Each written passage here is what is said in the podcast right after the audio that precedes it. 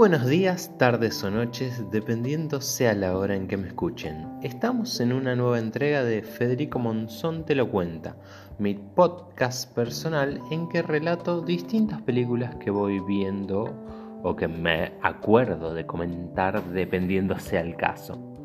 Hoy sigo con una nueva entrega del universo expandido de DC, o el universo de películas de DC, como ustedes le quieran decir.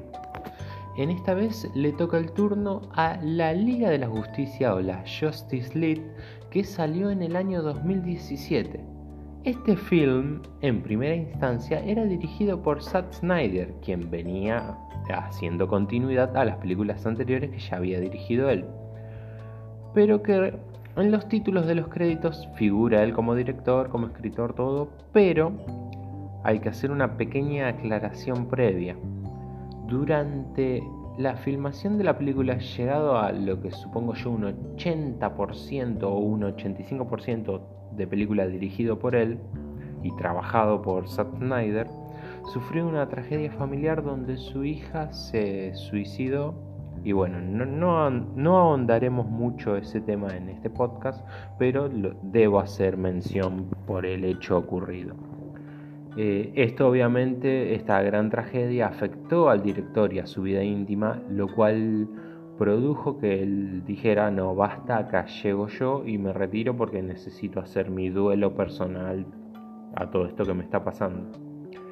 Eh, los productores, la Warner Bros., que, está, que es dueña de DC, ha decidido llamar a Joss Whedon, más conocido como el director de Avengers 1 y 2, para que termine de filmar en prácticamente poco tiempo, no, no estoy muy fresco de los detalles de las fechas, pero por lo que tengo entendido tuvo menos de tres meses, si no me equivoco, para filmar lo que faltaba de película. Eh, más bien para rehacer casi, casi toda la película, por lo que tengo entendido. Le cambió bastante la tonalidad. Recuerden que venimos de unas duras críticas donde estas películas tenía mucha, mucha oscuridad, por así decirlo. Y a Joss Whedon se le pidió que alegrara un poco más y llene más de colores a los personajes. Recordemos que se habían filtrado en aquel 2016-2017 algunas pequeñas escenas donde se notaba mucho lo que era Zack Snyder detrás de las cámaras. Rápidamente cuando salió un tráiler y material que estaba filmando Josh Whedon, eh, se notó el alza terrible en la paleta de colores, o sea, de unos tonos bastante sombríos a colores y llamar la atención. Esto también se tradujo en que la película tuvo muchas más escenas de comedia. Em, debatible si estuvo bien, si estuvo mal. La gran mayoría no le terminó gustando. Eh, salieron muchas críticas después. Hay algunos que afirman que hay un activo de buena película, muy pequeño, pero buena película en sí. Pero bueno, el consenso general fue que se mandaron macanas terribles. Que no se sabía si fue culpa de Snyder, si fue culpa de Josh Whedon. Debatible por donde se lo mire. La película reúne un cast de ensueño, recordemos, la primera película de la Liga de la Justicia. Lo tenemos a Ben Affleck repitiendo como Batman, a Henry Cavill como Clark Kent Superman, a Gal Gadot como Diana Prince o Wonder Woman, Ersa Miller como Barry Allen, también conocido como The Flash, Jason Momoa como Arthur Curry o Aquaman, Ray Fisher como Victor Stone o Cyborg, Vuelve Amy Adams como Lois Lane. Tenemos a Jeremy Irons en el papel de Alfred Pennyworth. Y la inclusión de J.K. Simon como el comisionado Gordon. Hay un cameo de Amber Heard como Mera. Y un par más de actores para complementar lo que parecía un peliculón, un cast de ensueño.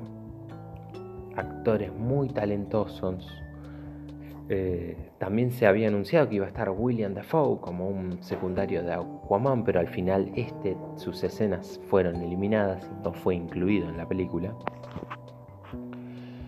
La película trata básicamente sobre la Liga de la Justicia uniéndose para frenar una invasión alienígena.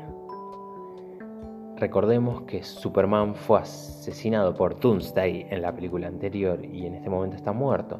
Por ende, quien impulsa todo es Batman con la ayuda de Wonder Woman de tratar de buscar gente superhumana y super fuerte para tratar de vencer esta Alemania extraterrestre que va a tratar de dominarnos a todos.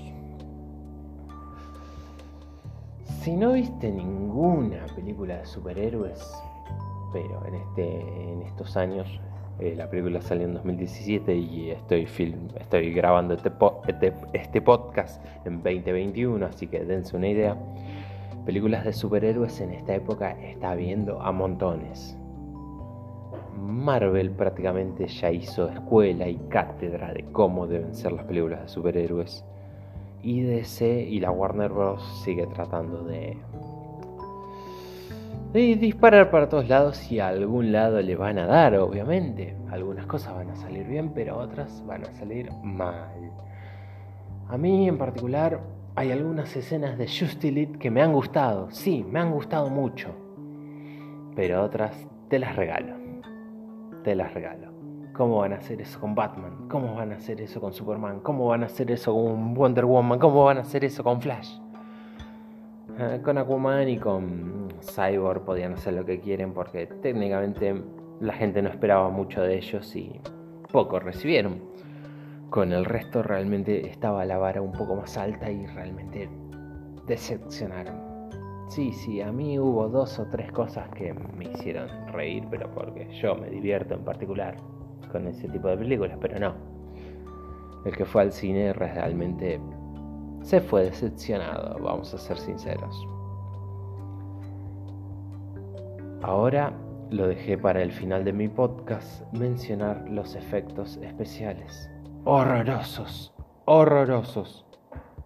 Yo no puedo creer que una empresa que se jacta de ser seria haya hecho esos horrorosos efectos especiales. No, realmente no desaprobado completamente. Si me piden un puntaje a esta película le pondría un 3 o un 4 nomás. Desaprobada y con creces. No, realmente deja mucho que desear esta película.